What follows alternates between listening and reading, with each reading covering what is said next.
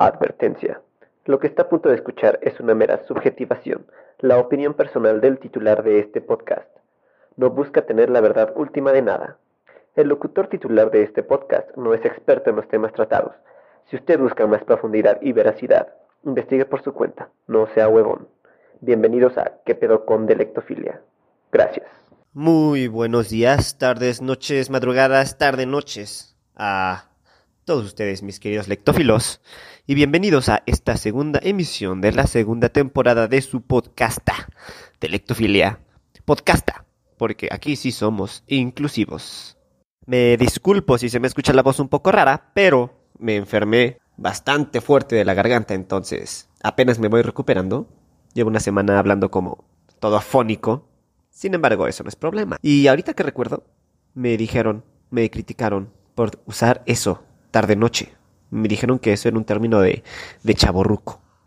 Y me ofendería, pero la verdad es que sí soy un chaborruco. Yo nací siendo chaborruco, la verdad. Amargado, ya, de la vida y todo. Como sea, ese no es el tema de hoy. Hoy, 14 de febrero, el Día del Amor y la Amistad. Ambas son tan imaginarios como, no sé, como el coco, como el monstruo del lagonés, como la inteligencia de Andrés Manuel. ¡Fuchicaca! Vamos a lo que nos atañe hoy. Y es que estaba pensando en una de mis novelas, una de las que escribí.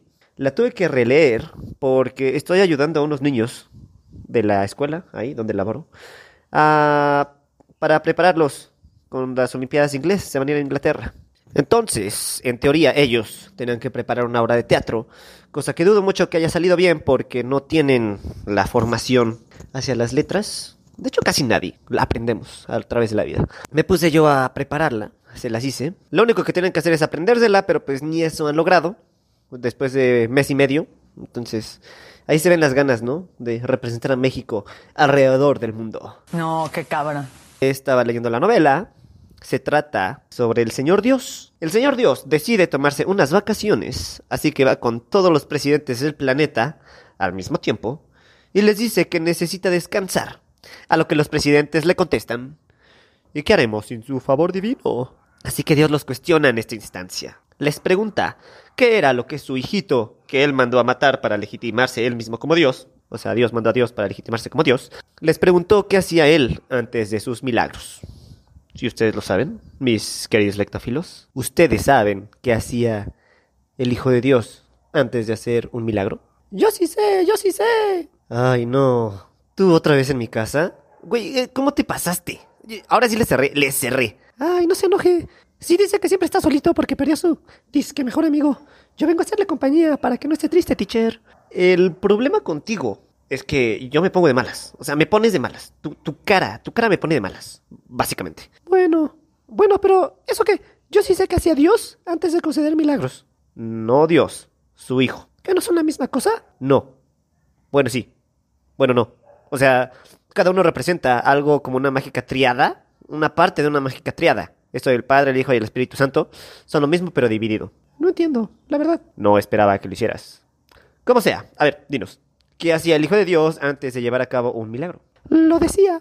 Muy bien. De repente tienes tus momentos de brillantez, ¿eh? Como bien lo has dicho, lo verbalizaba. Entonces la gente cuando desea algo en la novela, sin importar qué, esto se volvía realidad. Y uno diría, no, pues qué chingón. Pero no. O sea, si esto fuera así, ¿qué chiste tendría una novela de ese tipo? Hay deseos que salen mal. Por ejemplo, el caso de una viuda que desea que su esposo no estuviera muerto. Y este resucita para ser quemado de nuevo porque estaba en el medio del proceso de cremación. O la criminal que desea ser libre, se vuelve pájaro, sale volando por la ventana y un auto que va pasando muy rápido la mata porque pues, el pajarito se pega con el parabrisas. ¿O qué tal la niña que quiere ser deseada y alabada por todos? Entonces se vuelve una imagen de roca, una estatua que representa una deidad, una diosa. Así pues, los deseos no planeados no salen tan bien como lo hubieran querido aquellos personajes. Y eso es solo la primera parte de mi novela, porque esa está dividida en dos, es la única que tengo dividida en dos. Y la verdad es que no sabía cómo continuarla, por eso la dividí en dos. La segunda parte trata algo totalmente diferente, que ahí tuve que relacionar muy, muy, muy chafa.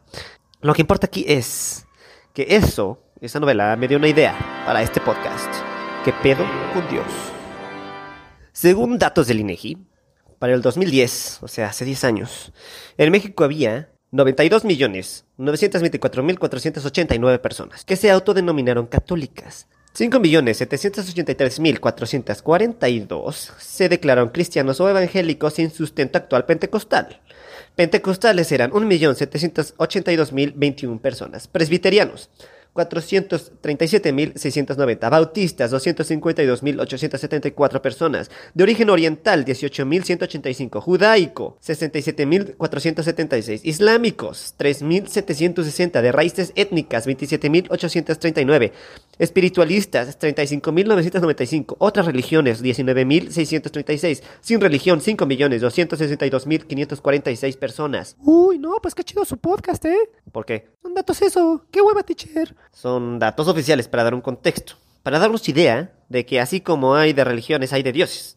En México solamente hay más de 6.000 asociaciones religiosas registradas. Entonces, ¿cuál es el Dios verdadero? Mm, no sé, no, eso no te lo sabría decir. ¿No sabe? No. Ahí está. Solamente está echando leña al fuego para que los que sí creemos en un Dios nos enojemos. ¿Tú sí crees en Dios, chiquito? Simón, yo sí, yo sí. Yo no me creo el infierno al morir, como usted. Bueno, la creencia en la resurrección o una vida después de la muerte es diferente a la creencia en Dios. No, no son lo mismo. Es que usted no cree en nada, teacher. Mm, La verdad es que no, tienes toda la razón. ¿En nada? ¿Nada? Ni en Dios, ni en el amor, ni en la amistad, ni en nada, chiquito. ¿Usted es ateo? No, no soy ateo. Pero acaba de decir que no cree en Dios. ¿Quién lo entiende? No soy ateo, me considero agnóstico. No creo en Dios, pero no niego su existencia. No se puede negar algo como eso. Como tampoco comprobarlo. Es un conocimiento totalmente fuera de nuestra comprensión. Para mí, Dios es como un político. Los políticos están ahí, existen, los puedes ver, pero no crees en ellos. Exista Dios o no, yo no creo en él, o ella, o eso. Dios es hombre. ¿Por qué? Si se supone que Dios es todo, no debería ser hombre. O al menos no hombre solamente, sino también mujer, niño, niña, animal, una quimera bastante impresionante. Es el primer representante de la liga LGBTTXYZ. Es transgénero, es blanco, negro y prieto al mismo tiempo. Es hombre y mujer, tiene boobies y pene. Hay muchas cosas. Ya cállese, ya. No sea así. Eso está muy hereje. Error, yo no soy ningún hereje. La herejía es una creencia novedosa que va en contra del dogma establecido, o sea, del conjunto de creencias popular, lo común. Yo no soy ningún hereje porque no estoy creyendo en nada distinto. Más bien me consideraría un apóstata, o sea, alguien que ha abandonado la religión. Es más, lo que acabo de decir, justamente sobre que Dios es transexual, ah, sería una blasfemia. Soy un blasfemo, eso sí. Blasfemar es una injuria, una irreverencia, una ofensa a la religión. Eso sí me late. ¿Pero por qué, teacher? Se va al infierno. Sinceramente no creo que haya vida después de la muerte. Al morir nada más nos volvemos abono, tierra, no hay nada más allá ni más acá. De todos modos, si hay un infierno, pues ni modo, ya, ya te veré ahí. ¿Por qué dice eso? Pues porque cualquier cosa es pecado. Onan, por ejemplo, de quien viene el onanismo, o sea, la masturbación, se fue al infierno por derramar la semilla sagrada. Aunque eso fue como hombre, no sé las mujeres que semilla derramen. No serían mujeres. ¡Fuchicaca! Según ciertas creencias, la desvirtualización del sexo, es decir, dejar de verlo como forma de procreación y considerarlo una forma de placer, es lo que nos lleva al infierno. Sentir placer al tener sexo y tener sexo solo por placer nos lleva al infierno. Una sola masturbación ya te condenó automáticamente al infierno. No mames. ¿Por qué, chiquito? ¿Ya te autocondenaste al infierno por chaqueto? No te preocupes, yo también. Para mis siguientes 40.000 reencarnaciones. Ya, me cargo la... Ah, no mames, ¿qué es eso? ¡Ay, cabrón! Es un chingo de fuego. Trae agua, güey. Trae agua. Eh, no se preocupe, ahorita me orino.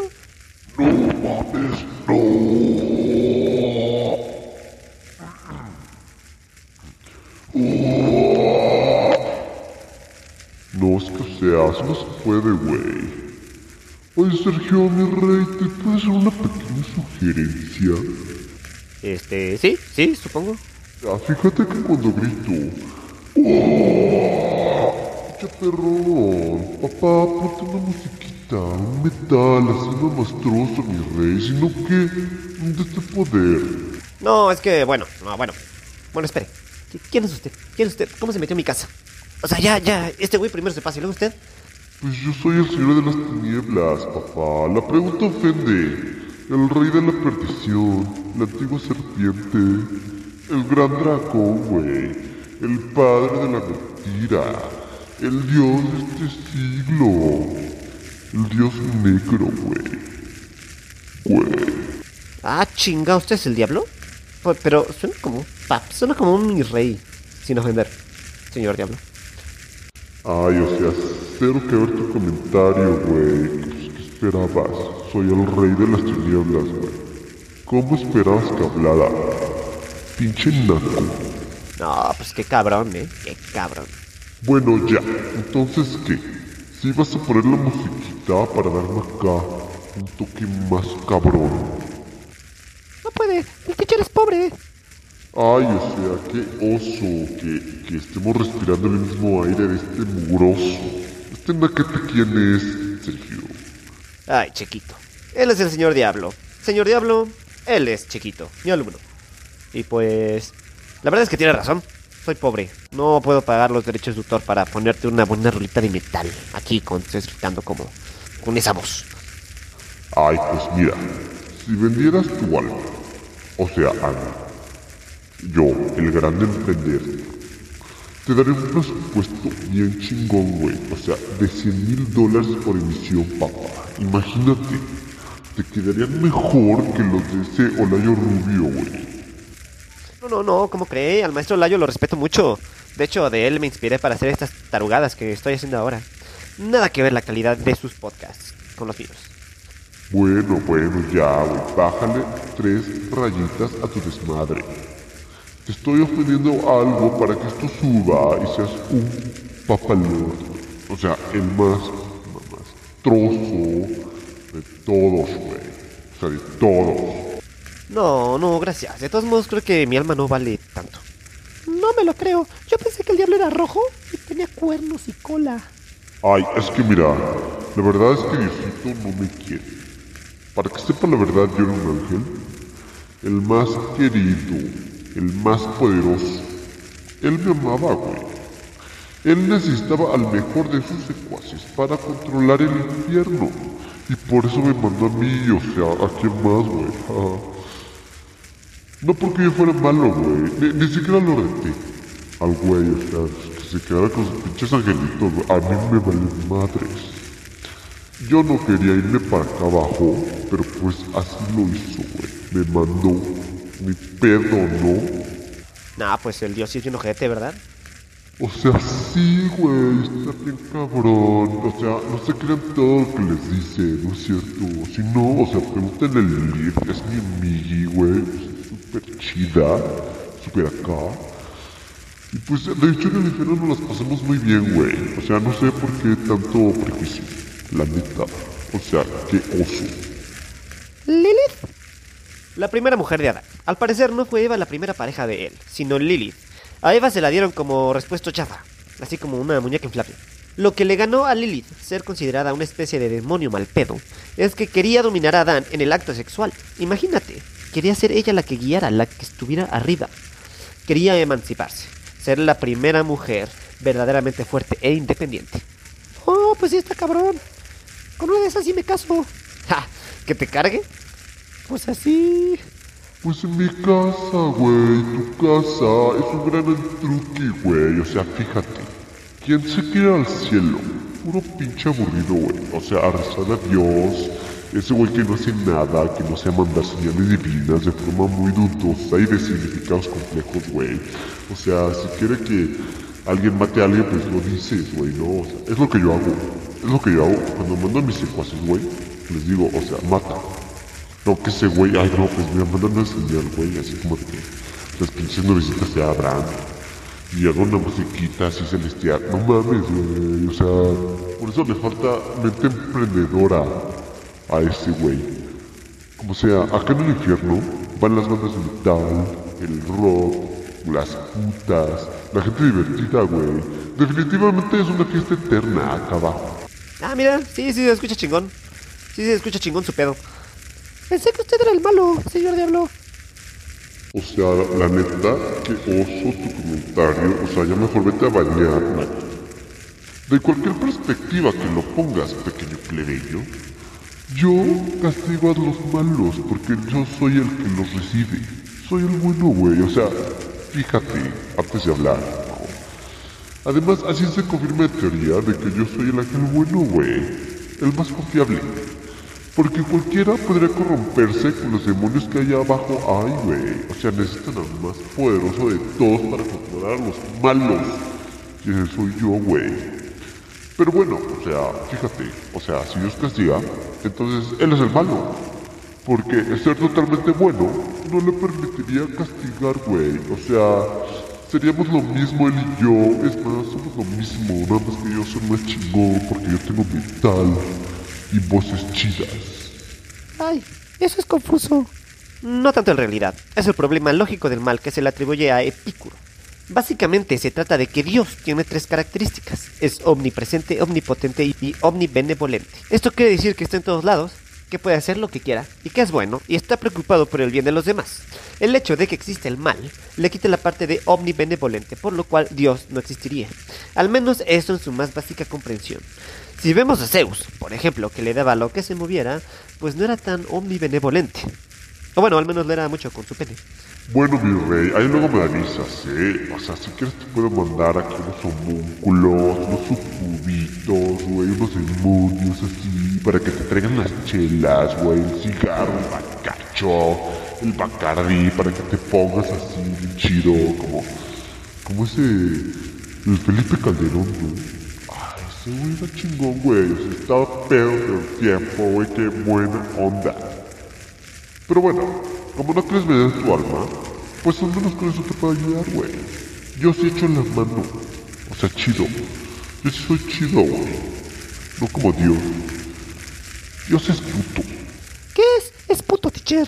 Es una secreción procedente de la nariz o garganta o bronquios que se escupe por la boca. No, mi rey, no. No dije que fueras puto. Dije Dios es puto, güey. Es puto. Dios es puto, güey. Híjole, señor Diablo, mire, la verdad es que sí le voy a pedir que, que le baje tantito porque me van a tirar el podcast, no diga eso. Dios es puto, güey. Dios es puto. Dios. No, no, ya, espere, de verdad, espere, es que... Dios es puto. Chale. ¿y ahora qué hacemos? ¿Ahora qué hacemos, chiquito? Me, van a quitar el podcast, me van a aplicar cancel culture. Ya valió verga, ya valió, ya valió este pedo. Pues ya mejor acabe el podcast aquí. Si no, va a seguir diciendo cosas ese señor. Que bueno, no creo que sea tan malo, ¿verdad? No, sí lo es, sí lo es, porque la gente se ofende, se puede ofender al ver sus creencias atacadas. Y pues sí, creo que es tienes toda la razón. Vamos a dejar aquí el podcast. Ni pedo. Dios es puto, güey. Dios es puto. Dios es puto, güey. Dios es puto.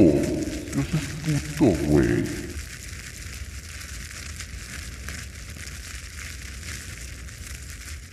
Ahí nos vemos en la party, güey. Pinches lobukis. Dios es puto, güey.